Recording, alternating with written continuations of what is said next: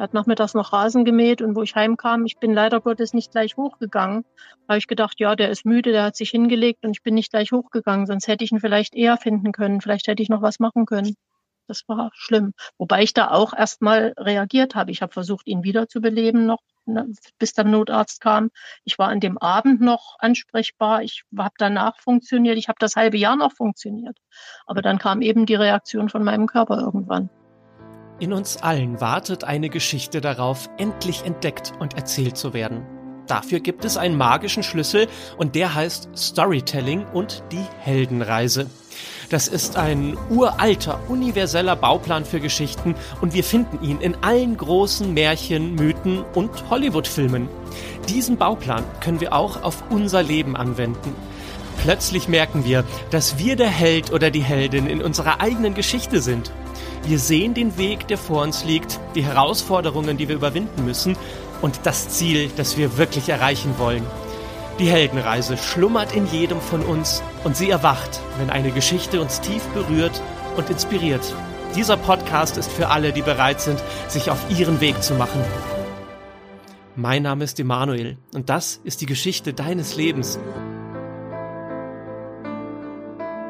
Und mein heutiger Gast ist die Christine Weißbrich. Hallo Christine, schön dich zu hören, schön, dass du dabei bist.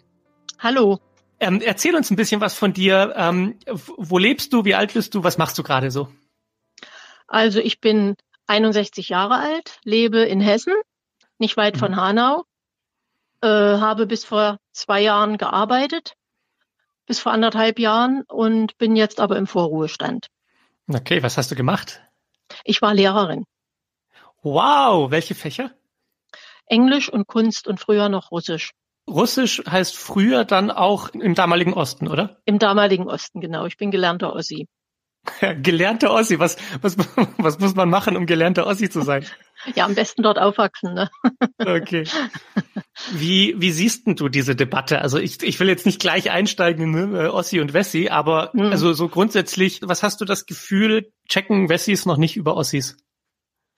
Äh, ich finde, das wird alles ein bisschen überzogen. Und die, die sich wirklich bemühen, die haben sich auch integriert. Also äh, ich kann die Diskussionen bald nicht mehr hören, dass mhm. die, die Ossis nicht, nicht mitkämen und nicht äh, integriert worden wären. Und ich denke, die, die sich wirklich bemüht haben und äh, versucht haben, da anzupassen, die konnten es auch schaffen.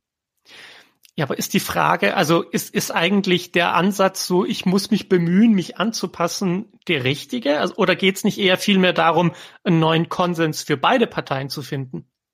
Ja, ich weiß nicht, wir wollten ja da integriert werden in das Land und da muss, muss mhm. ich mich schon auch ein bisschen bemühen, denke ich mal. Da muss ich mich schon ein bisschen anpassen. Ich meine, ich hätte mich jetzt auch ausruhen können auf dem, was ich mal gemacht habe. Äh, und dann hätte ich sicherlich ein Problem gehabt, weil ich mit meinem Russisch nicht weitergekommen wäre. Ich habe mich aber gleich zur Wende dann bemüht und habe Englisch nachstudiert. Das hatte ich nicht. Mhm. Und dadurch konnte ich dann eben hier nach Hessen gehen. Das hätte ich sonst nicht gekonnt. Ich könnte jetzt in Thüringen sitzen und sagen, na ja, mit meinem einen Fach, da habe ich eben keine Chance gehabt und da ging ja nichts mehr. Das wäre auch gegangen. Mhm. Aber äh, ich meine, dann muss man sich auch ein bisschen bewegen. Und immer nur warten, dass es einem hinterhergetragen wird, geht halt auch nicht. Das geht aber auch in den anderen Ländern nicht. Das geht in keinem Land. Man muss immer ein bisschen Regel sein und sich da kümmern. Ja, und ich glaube, ist es nicht auch so eine Lektion fürs Leben? So, also das, das Leben ja. ist einem nichts schuldig, sondern man muss sich selbst drum kümmern. Richtig. Das ist jetzt nicht nur bei dieser Zusammenführung, sondern generell. Das Leben verändert sich ja und dann muss man sich eben kümmern. Und man kann sich auch daheim hinsetzen und sagen, du bringt mir mal was ran, äh, da kommt aber nichts. Ja, ja. Wie hast du das damals erlebt im Osten? Ähm, hast du immer schon gewusst, dass das keine Beständigkeit hat und dass du eigentlich für die Wende bist? Oder wann, wann hast du gemerkt, so, ich, ich will diese Veränderung für, für dieses Land? Ähm, also dran geglaubt, dass es die gibt, habe ich eigentlich nicht. Aber dass es so weitergeht, daran habe ich auch nicht geglaubt, weil es war okay. am Ende schon ganz schön schlimm. Also der letzte Sommer vor der Wende, da gab's nichts mehr, da, da ging nichts mehr, da gab's nichts mehr, wir konnten gar nicht mehr reisen. Äh, da musste was passieren. Dass es natürlich so friedlich abgeht, das äh, hätte ich nie gedacht und da war ich auch froh, dass es so äh, geklappt hat. Das heißt, du hattest so Angst? Ich hatte Angst, ja. Wir haben da jeden Abend Nachrichten geguckt, alle drei, die dann kamen. Da haben wir ausnahmsweise auch mal die aktuelle Kamera geguckt, was wir sonst nie gemacht haben. Und mhm. in der Reihenfolge dann, wie sie kamen zeitlich, haben wir dann immer geguckt. Und was sind die neuesten Nachrichten? Wir hatten wirklich auch Angst, dass das nicht friedlich über die Bühne geht. Krass. Wie, wie mhm. habt ihr, also was war die Struktur der Menschen um dich rum? Wie sehr konntest du vertrauen, dass du mit diesen Menschen ehrlich sein kannst? Und worüber habt ihr da gesprochen in den Momenten? Also über die Geschichte wenig. Also mit Kollegen und sowas konnte man darüber wenig sprechen. Mit der Familie ja.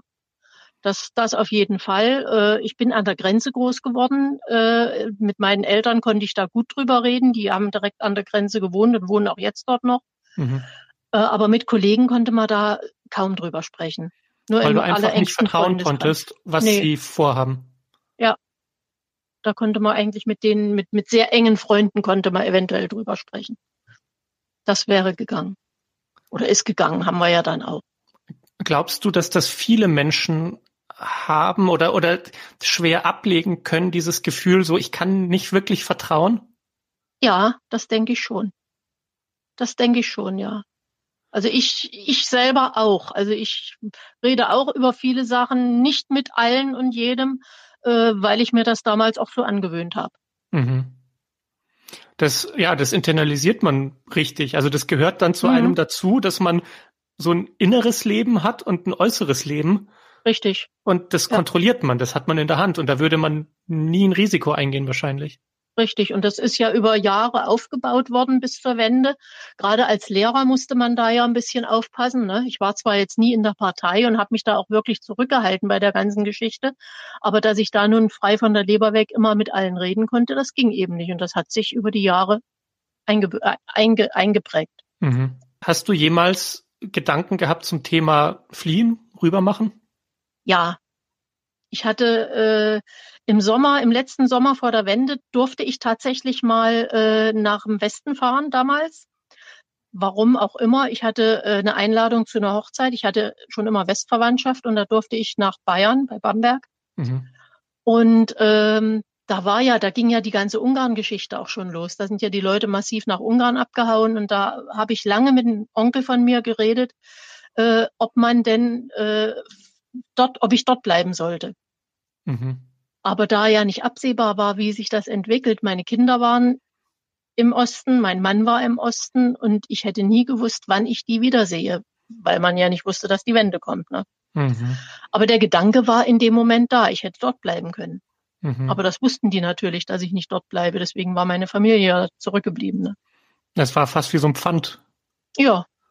Also mit Kindern hätte ich da nie hinfahren dürfen. Ja, wie alt waren deine Kinder damals? Die waren klein. Äh, 89 war die Wende, die eine war zwei und der andere war drei Jahre älter, fünf. Mhm. Ich würde gern über das Thema Vertrauen sprechen, weil mich das so berührt hat. Also, dass du gesagt hast, so, ich weiß es nicht, ich, es, es fällt mir schwer, fremden Menschen nicht erstmal zu vertrauen. Mhm. Weil, aus, aus meiner Sicht, weil ich das Leben viel zu anstrengend finden würde, wenn ich bei jedem erstmal misstrauisch wäre. Mhm. Wenn das jetzt bei dir andersrum ist, was, was hat das damals mit dir gemacht? Ist das denn nicht ein unglaublicher Stressfaktor, so zu leben? Äh, ja, wobei man sich da auch dran gewöhnt. Man erzählt eben einfach nicht alles. Das hat sich über Jahre so eingeprägt. Das ist in der Schule schon losgegangen, dass man eben nicht immer erzählt, wenn ein Brief oder ein Paket aus dem Westen kam. Das ist weitergegangen, wo ich dann studiert habe, dass ich da nicht erzählt habe, dass ich die Kontakte weiter habe. Ich habe ein mhm. Jahr in, in Russland studiert, da durfte ich gar keine Westkontakte haben. Die hatte ich natürlich weiter, da durfte ich gar nichts von erzählen. Das hat sich eingeschliffen. Das fällt einem dann nicht mehr schwer. Mhm. Andersrum fällt es einem dann schwer, sich zu öffnen. Mhm. Merkst ja, du das? Also ist das was, was du bewusst versuchst? Oder sagst du, nee, möchte ich gar nicht. Ich, ich behalte mir das bei. Also ich denke, es hat sich so verinnerlicht, dass ich es eher nicht mache, mich öffnen. Mhm. Merke ich auch jetzt, äh, wenn ich so äh, andere Probleme habe. Mein Mann ist vor zwei Jahren gestorben und da mit jemandem drüber reden, fällt mir zum Beispiel auch sehr, sehr schwer. Über meine Gefühle dann zu reden, hat sich da wahrscheinlich auch eingeschliffen. Das kann mhm. ich kaum. Und das ist ja jetzt nichts, was äh, irgendwie in irgendeiner Form gefährlich von außen wäre. So, nee, also niemand sagt, oh, deine Gefühle sind ein Problem. Und ja. trotzdem ist dieses, dieses zumachen da. Ja, man öffnet sich aber dann und das äh, will, will ich vielleicht dann auch nicht. Mhm. Es fällt mir also echt schwer. Weil Gefühle ja auch überwältigend sein können. Also wenn man nie ja. gelernt hat, Gefühle auszuhalten, dann denkt man sich, boah, wenn ich jetzt was zu dem Thema sage, dann bricht ein Damm. Ja, genau, richtig. Oder auch vor anderen zu weinen, fällt mir unwahrscheinlich schwer. Selbst vor meinen Eltern zu weinen, fällt mir schwer. Mhm. Ob das nun damit zusammenhängt, das weiß ich nicht. Ich glaube, dass, dass wir alle uns schwer tun, mit Gefühlen umzugehen, mhm. weil ja, man wird halt erzogen, stark zu sein und keine Probleme zu machen. Wir sind Zumindest so erzogen eine bestimmte worden. Generation. Glaube, ja, ja, genau. Ist das heute noch so? Ich glaube nicht, ne? Ich glaube auch nicht. Ich glaube Aha. auch, dass, dass wir es uns gar nicht mehr leisten können, unsere Kinder so zu erziehen, weil ja. dieses Thema mentale Gesundheit einfach so riesig wird, mhm. dass wenn die Leute nicht über ihre Gefühle sprechen würden, dass, äh, dass wir dann wirklich ein Riesenproblem hätten. Ja. Ähm, ja, also da ist mehr Offenheit im Moment äh, ab, äh, in, in der Gegenwart jetzt da, ne? Ja. Denke ich auch. Aber wir haben es halt noch so gelernt und ich denke, ich habe auch meine Kinder noch leider Gottes in der Richtung erzogen. Mhm. Gut, die mhm. sind jetzt erwachsen, aber ich denke, die haben das gleiche Problem noch. Aber würden deine Kinder zu dir kommen, um über Gefühle zu sprechen? Meine Tochter vielleicht, mein Sohn eher nicht. Mhm. Aber ich glaube, Söhne sind da sowieso anders. Ja, wahrscheinlich. Ist es denn belastend für dich? Also, weil ich finde, dass man, wenn man einen Lebenspartner verliert, ich weiß nicht, war es, war es sehr tragisch oder was, was absehbar? Wie, wie kon, nee. wie ist das passiert? Es, es war sehr tragisch. Ich habe ihn abends, als ich vom Sport heimkam, tot vor seinem Bett gefunden. Das war schon dramatisch. Also oh. für mich war es ein Schock. Okay, also er war nicht lang krank und ihr hattet Zeit, Nein, euch zu verabschieden. Nicht. Gar nichts, nee, gar nicht. Er hat nachmittags noch Rasen gemäht und wo ich heimkam, ich bin leider Gottes nicht gleich hochgegangen, weil er war einen Tag vorher, eine Nacht vorher hatte er Probleme und konnte schlecht schlafen. Da habe ich gedacht, ja, der ist müde, der hat sich hingelegt und ich bin nicht gleich hochgegangen, sonst hätte ich ihn vielleicht eher finden können, vielleicht hätte ich noch was machen können. Die Vorwürfe mache ich mir natürlich jetzt ewig, ne? Das eben, das ist jetzt so eine Frage. Bringen diese Vorwürfe was? Natürlich nicht, ja, aber man macht sie sich trotzdem. Aber man macht sie sich trotzdem. Ne? Ja ist vielleicht eine halbe Stunde, die, die, die gefehlt hat. Ich weiß es nicht. Also die Vorwürfe mache ich mir nach wie vor, auch wenn alle sagen, nee, es hätte nichts gebracht. Ich weiß es nicht.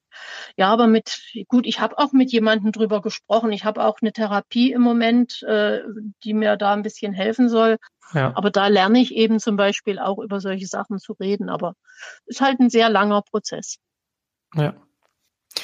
War es für dich schwer, die Schule hinter dir zu lassen, als du in Rente gegangen bist? Oder, oder nee. war es auch einfach an der Zeit wegen der Dinge, die du damals erlebt hast? Äh, das war an der Zeit. Ich war dann auch fertig. Also ich bin jetzt äh, dienstunfähig geschrieben und dadurch in Vorruhestand. Ich konnte einfach nicht mehr. Ich habe dann noch ein halbes Jahr unterrichtet nach dem Tod meines Mannes, mhm. habe dann einen fürchterlichen Tinnitus, Tinnitus noch dazu bekommen und das war für mich dann irgendwie ein Signal, dass es nicht mehr ging. Mhm. Also ich habe es dann auch einfach nicht mehr ausgehalten. Mich hat der Lärm fertig gemacht, mich haben die Klassen fertig gemacht, die ich hatte. Es war einfach zu viel, ich konnte nicht mehr. Ja. Ich habe auch 38 Jahre Unterricht hinter mir, also ich glaube, das ist genug. Ja. Naja, und vor allem der Körper sagt einem das dann schon. Also ja. Da, da hast du auch nicht viel Mitspracherecht. Also wenn schon Tinnitus kommt, dann ist das Thema erledigt. Punkt. Ja. Es ja. war, glaube ich, ein Signal und ich habe dann Gott sei Dank auch drauf gehört und nehme jetzt halt die Konsequenzen in Kauf, aber äh, mir geht's wesentlich besser jetzt damit. Ja. Wenn ich mal das Thema Storytelling mit reinpacke, darum geht's ja in diesem Podcast, und mhm. ich finde, das passt so gut zu diesen zwei Phasen in deinem Leben, über die wir jetzt gesprochen haben. Ähm, Storytelling ist die Idee, dass ja so eine Art Held oder Heldin in einer Heimat lebt, die in einem Mangel ist, ein, ein gewisses Problem hat. Und der Held muss dann auf eine Reise gehen, aufbrechen, hat dann einen Mentor an der Seite, der sagt, das und das musst du machen, damit äh, ein bestimmter Gegner überwunden werden kann. Das mhm. äh, kann ein klassischer Bösewicht sein oder Naturgewalten oder sonst irgendetwas, um dann auf der anderen Seite geläutert rauszukommen und einen großen Wert oder ein großes Bedürfnis gestillt zu haben und damit mhm. Zurück in die metaphorische Heimat zu gehen und ein Happy End zu erleben. Und mhm. das ist in allen Geschichten und allen Filmen und immer wieder das Gleiche. Diese Heldenreise muss nicht immer eine physische Reise sein, so wie bei Herr der Ringe, dass man aufbricht aus dem Auenland, sondern das kann auch eine emotionale Reise sein. Also sehr viele Dramen gehen, handeln von emotionalen Reisen über so mhm. Schwellen hin drüber, wo man sich dann mit schwierigen Dingen auseinandersetzt, aber gestärkt am, auf der anderen Seite rauskommt. Mhm. Und ich finde, dass dein Leben ja sehr deutlich diese zwei großen Reisepunkte hat, wo Schwellen überwunden wurden. Zum einen ist natürlich die Wende das. Also wenn wir von der Heimat im Mangel sprechen, ist es ja fast schon zu plakativ, dann vom, vom Osten zu sprechen, wo, wo du ja erzählt hast, so, das, das ging nicht mehr. Das, es ja. ging einfach nicht mehr. Mhm. Und ähm, manchmal bricht ein Held auf, weil er das möchte und weil er Lust hat auf die Reise und manchmal aber auch, weil es nicht anders geht, weil er aufbrechen mhm. muss. Und ich glaube, das war für dich persönlich, aber vielleicht sogar auch, wenn man so ganz Deutschland als, als Gesellschaft, als Heldenreise sieht, war das der Punkt, wo wir über so eine Schwelle drüber gegangen sind ja. und uns gesagt haben, okay, es muss jetzt anders werden und vor allem muss es jetzt besser werden. Ja, das auf jeden Fall, weil anders äh, ging es nicht mehr weiter. Ja. Sowohl mental äh, als auch äh, rein materiell ging nicht mehr. Ja. Und wenn man sich dann fragt, okay, was ist dann der Bösewicht in dieser Geschichte gewesen? Dann ist es wahrscheinlich die Herausforderung gewesen, zwei dann doch so unterschiedliche Systeme zum Zusammenarbeiten zu bringen.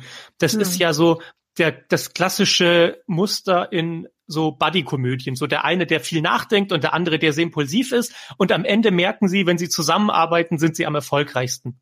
Mhm. Oder Stan Laurel, Oliver Hardy. Also immer dieses Duo, das zusammenarbeitet und dann funktioniert's toll. Und äh, mhm. das war, glaube ich, die, auch die Herausforderung, die wir als Gesellschaft hatten in den letzten 30 Jahren, dass wir merken, dass unsere gemeinsamen Werte, die wir erreichen wollen und die Bedürfnisse, die wir als Gesellschaft für uns ähm, erfüllen wollen, dass wir die nur erreichen können, wenn wir uns die Hand geben und ja. zusammen uns überlegen, was wollen wir eigentlich für dieses Land.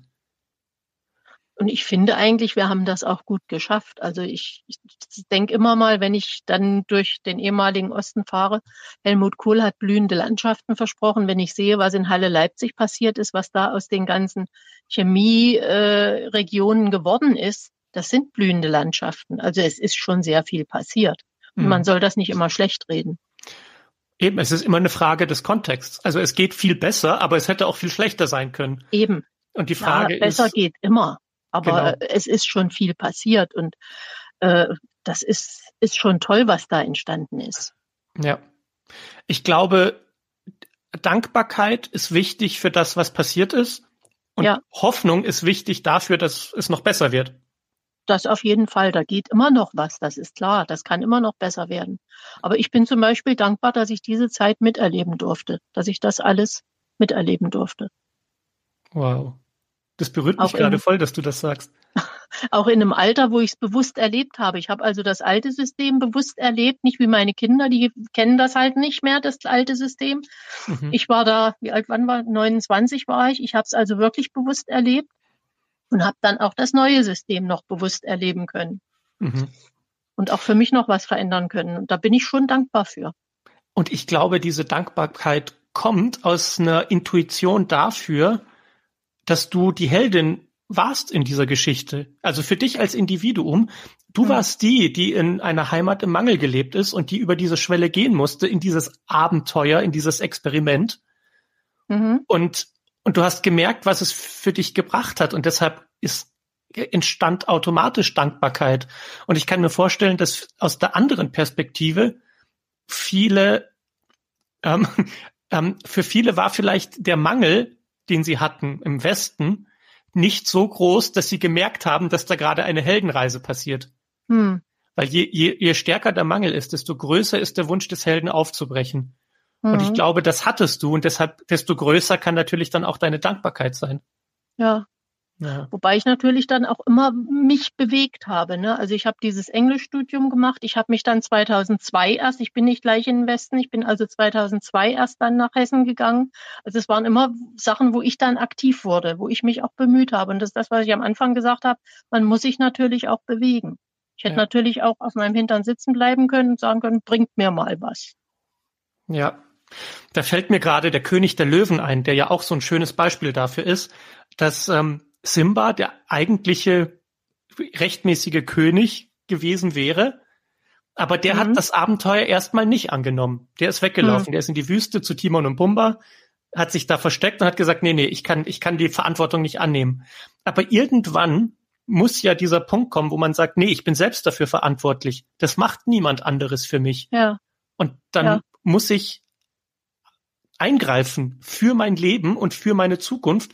Und das bin ich nicht nur den anderen schuldig, sondern auch mir schuldig. Und ich glaube, das hast du gemerkt. Du hast gesehen, du hast gesehen, so du, ja. da hat sich viel um dich herum verändert, aber du wolltest nicht, dass der Zug ohne dich abfährt und dafür musstest du aufbrechen. Richtig. Und das haben manche halt auch verpasst. Die haben sich halt nicht verändert und haben eben gewartet, dass sich jemand auf sie zubewegt. Und das funktioniert halt nicht. Ja. Ne? Und es ist ja oft so in Katastrophenfilmen, das ist ja auch so ein, so ein klassisches Bild dafür. Also die Heimat im Mangel und die magische Schwelle ist meistens in Katastrophenfilmen, wenn das Schlimme passiert. Zum Beispiel ein Feuer bricht aus oder ein Erdbeben oder sonst irgendwas. Und da gibt's ja auch immer zwei verschiedene Arten, wie die Menschen damit umgehen. Es gibt die, die sagen, oh nein, wir müssen hier bleiben, wir können jetzt nicht raus, wir warten, bis alles vorbei ist. Und dann gibt es der Held, der sagt, nein, wir müssen jetzt los, weil wenn wir hier bleiben, mhm. dann passiert das und das. Und ja. der animiert alle zum Aufbruch und sagt, jetzt kommt, folgt mir nach. Mhm. Auch das ist so ein sehr, sehr tiefe mythologische Wahrheit, die wir mhm. in Filmen und in Serien und in Romanen immer wieder erleben. Dass, Macher. Ja, diese, dieses, ich muss es jetzt in die Hand nehmen. Ich mhm. bin, ich bin der Held in meiner Geschichte und nicht das Opfer in der Geschichte. Richtig. Ja. Weil wir ja. können nie das, das beeinflussen, was um uns herum geschieht. So, also wir sind natürlich immer Empfänger unserer Umstände, aber wie wir darauf reagieren, das wir können uns in unserer Hand. Ja. Ja. Wie war diese Veränderung für dich? Also du hast dann Englisch gelernt und hast gesagt, gut, dann mache ich halt das. Wenn es kein Russisch mehr ist, dann wird es jetzt Englisch. Ja, ich habe dann eben mein Schulenglisch, ich hatte ja im Studium kein Englisch, habe ich dann äh, aufgefrischt und habe nochmal studiert. Und vom ersten Tag, wo ich das aufgefrischt habe, durfte ich es dann auch gleich unterrichten, weil wir hatten ja nicht genug Englischlehrer. Und seitdem unterrichte ich halt Englisch. Mhm. Und sofort, ich war dann manchmal meinen Schülern eine Seite voraus im, im Buch. Das war am Anfang ein bisschen Krass. schwierig. Ja. Aber es ging, ging alles. Ja. Aber einfach war es halt auch nicht, ne? Naja, und du wusstest eben, dass auch viel auf dem Spiel steht, weil ich glaube, du hast gespürt, dass wenn du jetzt loslässt und sagst, nee, ich lass mich treiben, dass, dass du ja dann auch nicht glücklich wirst damit. Ja, sicher. Und, und ich wollte ja immer noch äh, als Lehrer arbeiten, das hatte ich ja gelernt und was sollte ich sonst machen? Und äh, nur mit Kunst dann noch, das wäre auch ein bisschen, ich hätte sicherlich weiter arbeiten können, aber nach Hessen zum Beispiel hätte ich später nicht gehen können. Das wusste ich zwar damals noch nicht, aber die Option hätte ich dann nicht gehabt. Und irgendwo hat mein Bauchgefühl gesagt, mach das. Mhm. Und wenn wir jetzt auf die, diese zweite Geschichte in deinem Leben gucken, dieses zweite große Storytelling, dann war das ja aus, aus deiner Perspektive für dich persönlich das nochmal deutlich dramatischere. Auch da gab es ja eine Wende, wenn man so will, diesen, diesen Verlust dessen, was bisher war und diese neue Welt, in die man reingeschmissen wird. Und das war dieser Nachmittag oder Abend, als du deinen Mann verloren hast. Ja, der hat mir den Boden unter den, weg, äh, unter den Füßen weggezogen, das, das, das Ereignis. Also das hat mich wirklich umgeworfen. Mhm. Das war schlimm. Wobei ich da auch erstmal reagiert habe. Ich habe versucht, ihn wiederzubeleben noch, bis der Notarzt kam. Ich war an dem Abend noch ansprechbar. Ich habe danach funktioniert. Ich habe das halbe Jahr noch funktioniert. Aber dann kam eben die Reaktion von meinem Körper irgendwann. Ja. Das ist eben dieses, man, man kann nicht ewig alles unterdrücken und irgendwann zwingt mhm. der Körper einen dazu. Wie, wie war das denn dann für dich? Weil das heißt, du warst ja so in so einer Schwellenphase von einem halben Jahr, mhm. wo du ähm, wie, wie Alice im Wunderland so in den Kaninchenbau gefallen bist. Du hattest den Boden unter den Füßen verloren, aber irgendwann bist du ja dann unten aufgeschlagen. Und dann ja. war die Frage, wie geht's jetzt weiter? Erzähl mal, was war dann? Dann war erstmal Land unter. Also ich war fix und fertig. Ich war dann in Behandlung wegen des Tinnitus und war dann eigentlich nur noch am Heulen. Wenn irgendein Arzt mich irgendwas gefragt hat, habe ich nur noch angefangen zu heulen. Dann waren die Nerven wirklich blank. Mhm. Und da habe ich dann auch diese Psychotherapie angefangen, weil die festgestellt haben, da ist einiges im Argen. Also da hat mir mein Körper wirklich signalisiert, jetzt ist erstmal Schluss. Mhm. Und da habe ich dann auch wirklich die Konsequenz gezogen, wo ich gemerkt habe, äh, es geht nicht mehr, dass ich eben wirklich zu Hause geblieben bin und eben dann äh, wirklich in den Vorruhestand übergegangen bin. Und ja. bin auch froh drüber. Also ich, ich kann mir jetzt nicht vorstellen, nochmal in eine laute Schule zu gehen. Das halte ich nicht nochmal durch. Mhm. Das geht nicht. Du bist jetzt in so eine mythologischere Richtung gegangen. Also wir haben ja jetzt über sehr, wir, wir waren ja so ein bisschen bei einem Actionfilm gerade. So dieses, die, die Wende, die es ja damals gab und alles neu und die Gesellschaft und so. Aber ich finde, dass ähm, in der Mythologie zum Beispiel die Heldenreisen, die haben sehr viel in Anführungszeichen therapeutisches. Also immer dann, wenn ein Held in die Unterwelt absteigt, in, hm. in die Dunkelheit, in die Höhle, dann ist das diese Schwelle zur Therapie, wo es hm. erstmal dunkel wird und fies ja. und gruselig und man denkt sich, boah, wo bin ich denn hier gelandet? Es hat auch viel mit, viele Horrorfilme spielen damit, dass sozusagen am Anfang ist alles toll und dann mhm. verläuft der Held sich im dunklen Wald und da sind lauter Monster. Mhm. So ja, fühlt sich eine Heldenreise ja auch manchmal an. Es ist ja nicht ja. nur, man steht mit dem Schwert oben und kämpft gegen den Drachen, sondern ja. man fällt und fällt und verläuft sich im dunklen Wald. Und das ist ja oft eine Therapie. Ja. Ähm, an was würdest du denn sagen? An was für einem Punkt bist du gerade in, in dem Teil der Geschichte, in diesem, in diesem Horrordrama? Und, und was sind, was sind die Monster, gegen die du gerade kämpfst innerlich? Also die Monster sind im Moment erstmal der Verlust immer noch, dann auch die Angst, ihn zu vergessen. Das habe ich heute so festgestellt, die letzten Tage, dass das doch die Erinnerung schwächer wird, was man eigentlich nicht will. Mhm.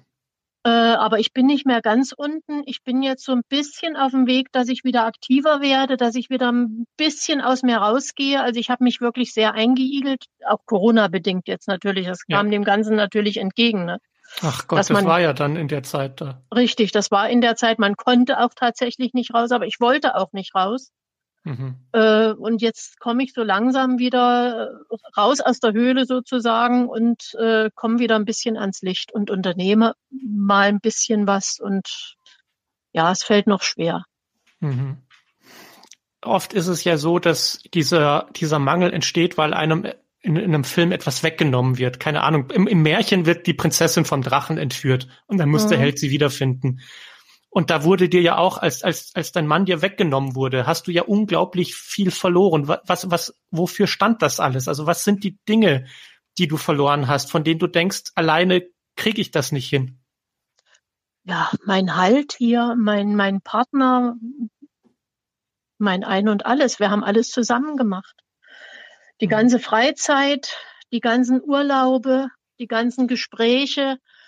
Wir haben wenig mit Freunden gemacht, so in gemeinsamer Runde. Er hatte seinen Freundeskreis, ich hatte so ein paar Freunde von der Arbeit her welche.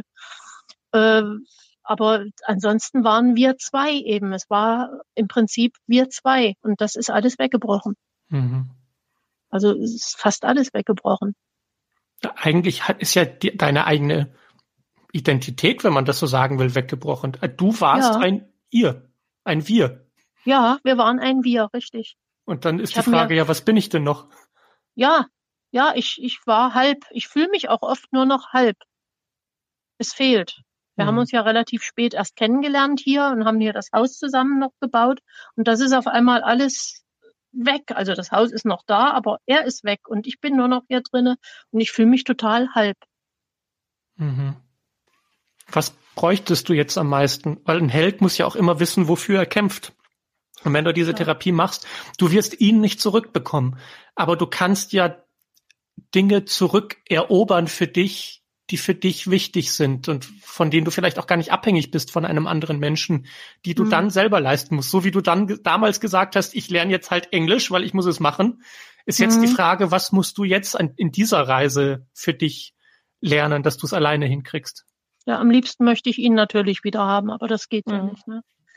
Äh, ja, das ist aber auch wieder mit Aktivität meinerseits verbunden, ne? wie, wie bei den ersten Sachen auch schon. Also ich muss aus mir rausgehen und ich muss auf Leute zugehen und ich muss mich in irgendeine Radfahrgruppe einschreiben und ich muss also aus mir rausgehen. Ich muss aktiv werden und kann auch nicht warten, dass die Leute zu mir kommen. Mhm. Das muss ich machen. Und ja, das ist das, was ich jetzt, das sind so meine nächsten Vorhaben, was ja. ich mir vorgenommen habe. Und jetzt äh, ist so ein bisschen Licht am, am Horizont, ja, so der Silberstreif. Ja. Ähm, aber ähm, und trotzdem, du wirst dich neu erfinden müssen. Also oft, es, ja. es gibt ja so Filme, da ist die Prinzessin entführt und am Ende bringt man sie zurück und dann ist sie wieder da und alles ist gut. Aber das ist halt auch nicht immer so und mhm. nicht immer kriegt man das zurück, was man verloren hat. Und dann mhm. muss man gucken, wofür, wofür steht denn das, was ich verloren habe? Ja. Und wie kann ich es halt vielleicht woanders selbst irgendwie herstellen? Ja, und, und was wird dauert. das jetzt für ein Leben, ne? Wie, ja. wie wird das jetzt, wenn es weitergeht? Das weiß ich halt auch noch nicht. Ich hoffe, ich krieg's hin. Ja, ich meine, wir, wir haben alle so die Tendenz, nicht gerne über den Tod nachzudenken und festzustellen, also man träumt immer so von, ja, irgendwann habe ich einen Partner und dann ist alles gut. Mhm. Aber das, wenn's, wenn man Glück hat, heißt es, bis dass der Tod euch scheidet. Und dass das dann möglichst spät ist und möglichst beide gleichzeitig, ne? Und genau, dann hat man diese, diese Fantasievorstellung, wir schlafen beide gleichzeitig ein, wenn wir 101 ja. sind. Ja. Und das aber ist bei halt, wem klappt das? Eben, bei wem klappt das? Und ich finde das, so bitter es klingt, aber ich finde es ich find's wichtig, dass wir jetzt zum Beispiel darüber sprechen, weil mhm. es uns nochmal wachrüttelt und auch zeigt so, also die Zeit, die wir haben, die ist geschenkt. Ja. Wir müssen das Beste daraus machen. Wir wissen nicht, wann es vorbei ist und, und wir wissen nicht, wann wir morgen die Treppe raufgehen und es ist ja. vorbei. Ja. Entweder für den anderen oder für einen selbst und, und ja, sich das klar zu machen, ist einfach ein großer Schatz. Und auch das wieder hat ganz viel mit Dankbarkeit zu tun. Und ich glaube, da schließt sich der Kreis wieder. Mhm. Ähm, ja, man soll dankbar sein für die Zeit, die man hatte, ja. die man mit ihm hatte. Und das, das fällt auch noch schwer, dass man sich das so in Erinnerung ruft und nicht nur denkt, ich habe ihn nicht mehr, sondern sagt, okay, ich hatte ihn aber so und so viele Jahre und es war eine schöne Zeit. Ja. Das, da arbeite ich noch dran. Oh, Christine, ich drücke dich so sehr und ich, ich wünsche dir so viel Kraft und so viel Inspiration Danke. für die nächsten Schritte, die du machst.